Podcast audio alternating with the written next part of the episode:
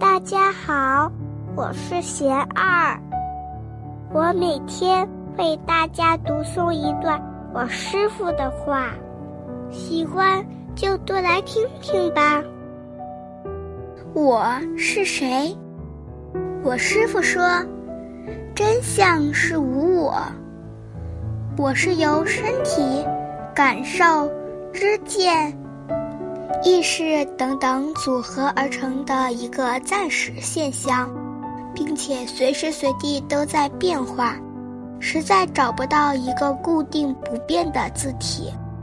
我相待于他而生，对不同的人扮演着不同的身份。离开了他人，我也无处可以安立。